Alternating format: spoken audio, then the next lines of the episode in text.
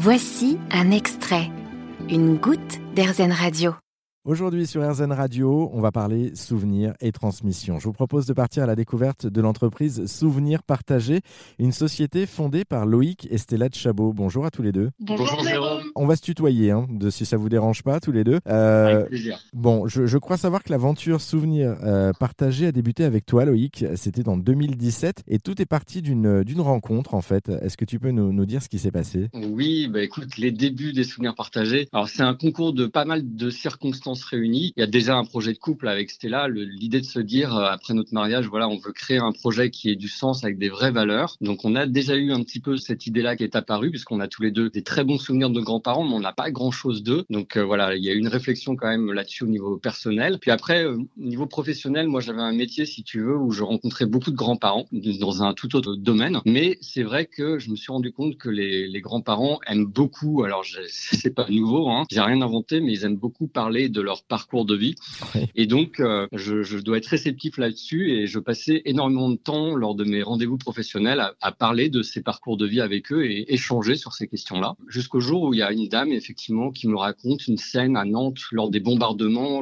C'était le 16 septembre 1943. tu veux, elle a 6-7 ans, elle est perdue au Jardin des Plantes, donc jardin public de Nantes. il y a des bombes qui tombent dans le jardin. Elle se réfugie sous un banc parce qu'elle est en panique et elle est complètement perdue. Elle comprend pas ce qui se passe et donc elle sent une main prendre sa main et quelqu'un la met à l'abri et donc lui sauve la vie ce jour-là, clairement. Et en fait, elle a, elle a appris derrière que c'était un Allemand qui lui avait sauvé la vie, donc ce, ce, jour de bombardement de Nantes, et que les bombardements, pour rappel, c'était les Américains qui bombardaient Nantes. Voilà, donc une scène un peu incroyable. Et après, moi, derrière, je lui ai demandé tout simplement si elle avait déjà bah, discuté de ça avec ses petits-enfants. Elle me dit que comme euh, elle est assez loin de ses petits-enfants, eh bien... Euh, elle s'en souvient pas trop d'avoir parlé de ça avec eux. Et quand je lui demande si un jour quelqu'un l'a enregistré, parce que pour moi, étant ancien journaliste radio aussi, euh, ça me vient naturellement ces choses-là. Je veux dire, en tout cas ce jour-là, j'ai eu ce déclic. Et du coup, elle m'a dit non. Donc là, je me suis dit, il faut absolument que je vous enregistre. Donc tout là, je prends un petit peu de temps parce que c'est pour répondre à ta question, c'est vraiment ça les débuts. Une discussion avec Stella et puis euh, un constat sur le terrain, j'allais dire comme quoi il y a des, vraiment des parcours de vie qui sont incroyables ou pas d'ailleurs parce que chaque histoire a sa valeur, mais qu'il faut euh, vraiment transmettre ces histoires de vie entre euh, les générations dans la famille. C'est génial comme histoire en fait, et le fait qu'elle n'ait pas euh, expliqué ce qui s'était passé, que ce soit à ses proches, sa famille, et même au sens large peut-être à son, à son environnement, ses voisins, etc. Parce que du coup, elle a aussi ses amis peut-être sur Nantes et, personne n'est au courant. Vous êtes un peu comme des passeurs d'histoire aussi. C'est ça, exactement. C'est un beau terme. Vous, vous avez pris un nouveau tournant en 2020 avec la création de votre entreprise Souvenirs Partagés. Du coup, pourquoi est-ce que vous avez choisi ce nom, Stella? En fait, on s'est dit, qu'est-ce qu'on fait? On transmet des souvenirs, ils se partagent euh, dans la famille au fil des générations. Et eh bien, pourquoi pas appeler euh, les souvenirs partagés parce que ça, ça résume tout en fait. Donc euh, que ce soit des souvenirs d'enfance scolaire, de travail ou de mariage, en fait, vraiment voilà, on partage les souvenirs, donc les souvenirs partagés. Et c'est deux beaux termes qui se marient bien. Oui. et, on, et, on, le voit parce que du coup, vous avez quoi aujourd'hui? Une, une, soixantaine de témoignages audio et vidéo, non déjà sur sur le site? Oui, c'est ça. Alors les, les témoignages restent dans la sphère privée, hein, c'est-à-dire qu'on met quelques extraits sur les réseaux, mais euh, c'est ce qu'on dit aux familles hein, pour les rassurer. Et ça fait, c'est une des clés aussi de notre parcours, c'est de leur dire que c'est vraiment pour la famille. Nous, on, on, le met pas à destination du grand public, c'est un parti pris. Mais oui, pour, euh, reprendre ta phrase, oui, on en est environ une soixantaine de reportages, donc ça varie au fil des mois, mais euh, c'est à peu près ça. Puis surtout, le réseau s'est agrandi puisqu'on a des correspondants maintenant locaux dans, dans certaines villes de France. Ouais, j'allais y venir parce que là, pour l'instant, l'histoire, elle était partie uniquement du côté de Nantes. Là, vous en avez aussi à Lyon, vous en avez dans certaines grandes villes. Le réseau euh, grandit, grossit justement.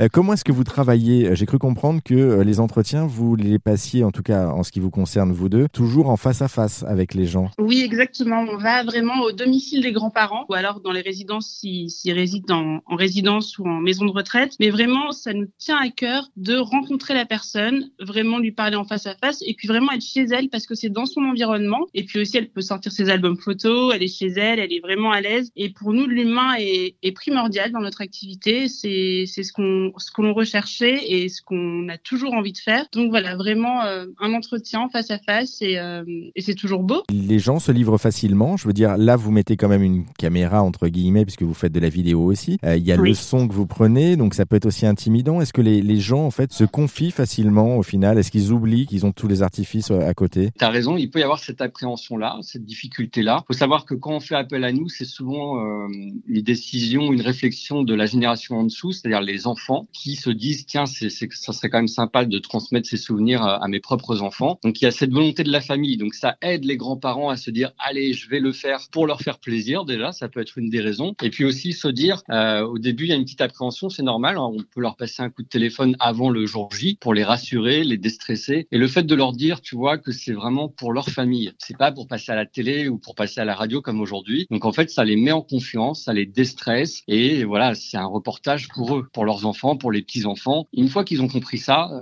et une fois que la conversation s'engage, parfois on ne peut plus les arrêter. C'est un autre problème. oui, il y a la confiance qui est instaurée, donc du coup c'est bon, ils sont partis.